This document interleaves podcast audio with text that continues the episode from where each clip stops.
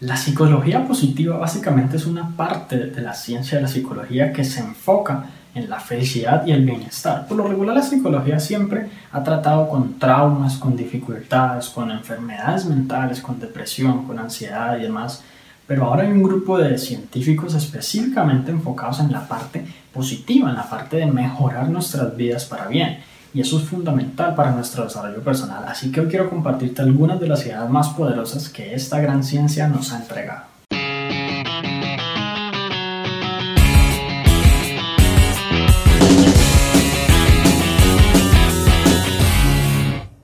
Hola, mi nombre es Juan Sebastián Celinaya y a pesar de que muchas personas en realidad no lo consideran así, la felicidad tiene grandes ventajas para nosotros, para nuestra vida. Se ha comprobado que disminuye nuestra, nuestro ritmo cardíaco, nuestra presión sanguínea, bueno, tiene montones de beneficios a nivel médico como tal para nuestra vida. A nivel mental, mejor dicho, ni se diga, porque pues nos brinda muchísimo más bienestar, menos estrés, menos ansiedad. Es decir, que ser más feliz evidentemente está ligado con vivir una mejor vida y de hecho incluso vivir mucho más años. Una de las ideas de la psicología positiva que ha sido probada y estudiada a lo largo del tiempo es denominada el apalancamiento positivo y se trata de que en todo momento pensemos en nuestra vida no tanto como es, sino como podría ser.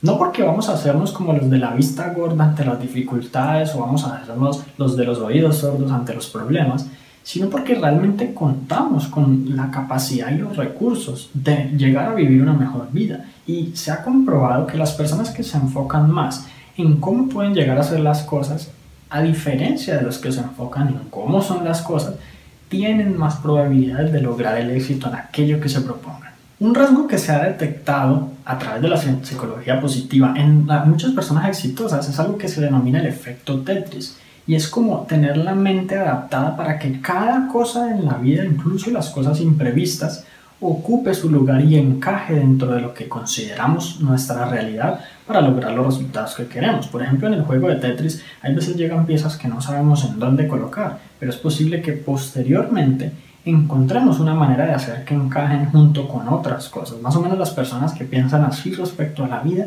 tienen muchas más probabilidades de triunfar según la psicología positiva. Otro concepto muy interesante de la psicología positiva es algo que ellos denominan caer hacia arriba. Por lo regular cuando tenemos dificultades, problemas, fracasos, golpes duros de la vida, consideramos que estamos cayendo, pero las personas exitosas lo que hacen es tomar esos fracasos y utilizarlos como un impulso para, para triunfar y para salir adelante. Entonces es como estar cayendo, pero en realidad hacia el éxito, es como estar cayendo, pero hacia la cima, estar cayendo hacia arriba. Hay una idea muy interesante y es la del círculo de influencia. Como seres humanos tenemos control o influencia sobre realmente muy pocas cosas en la vida.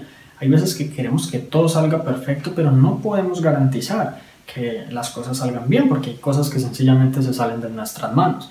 Entonces, el círculo de influencia es una idea basada en que en todo momento nuestra mente quiere tener el control sobre todo. ¿sí? Entonces, cuando no tenemos control, generamos estrés, generamos ansiedad, generamos depresión, tristeza, frustración cuando sentimos una sensación, así sea falsa, de control, digamos que nos sentimos mejor con nosotros mismos y evidentemente podemos ser mucho más felices.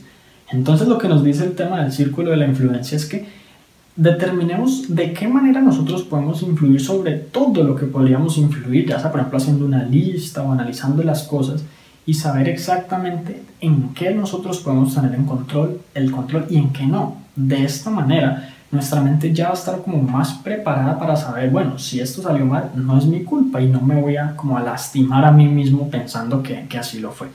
Pero si por ejemplo algo salió mal y estaba dentro de mi control, yo ya puedo tomar un aprendizaje, puedo saber qué tipo de cosas hacer más adelante y demás. Este círculo de influencia debe ser pequeño y reducido, porque más o menos así mismo es nuestra capacidad para alterar y modificar las cosas que nos rodean a nuestro favor.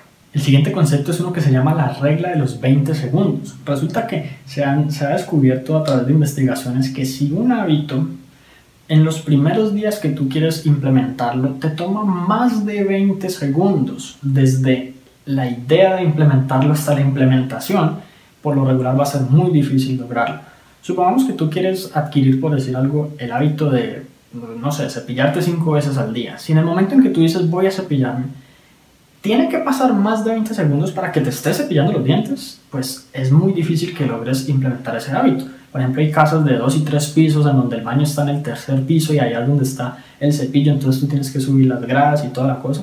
Pues, por ejemplo, una idea para lograr mejorar ese tiempo, esos, reducir esos 20 segundos, sería tener un, cepillo de dientes de reserva en el baño de abajo o en, el lugar en que sea. Si hay tres baños en los tres baños, hay cinco en los cinco.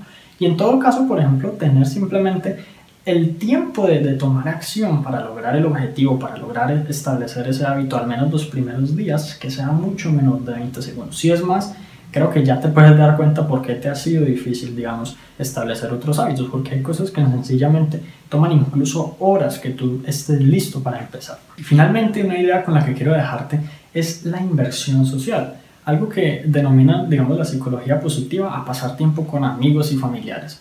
Eh, un estudio pues muy famoso que se hizo con unas personas que estaban de pronto a punto de morir ya de viejitos en un hospital cuando se les preguntaba qué era una de las cosas que más lamentaban en la vida, ellos decían que era no haber podido pasar más tiempo con sus amigos y familiares. Y de hecho, se ha comprobado que la fuente principal de felicidad para las personas son nuestros amigos y familiares. Entonces, si tú inviertes tiempo con ellos, si tú pasas tiempo en familia, pasas tiempo con tus amigos o con tu pareja, con tus hijos, pues evidentemente tu felicidad va a aumentar al máximo. Y esto es algo que está absolutamente respaldado por la ciencia. Y bueno, si te gustó este episodio, recuerda suscribirte al podcast para que recibas una notificación en cuanto publique nuevos episodios.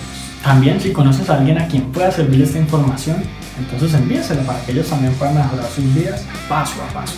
Y bueno, si quieres aprender muchísimo más sobre la felicidad y específicamente estrategias para ser mucho más feliz, entonces tengo material gratuito que sé que te va a encantar. Para acceder simplemente entra a la página www.juan.sc felicidad. Te agradezco mucho por haber llegado hasta aquí, entonces nos vemos en la próxima.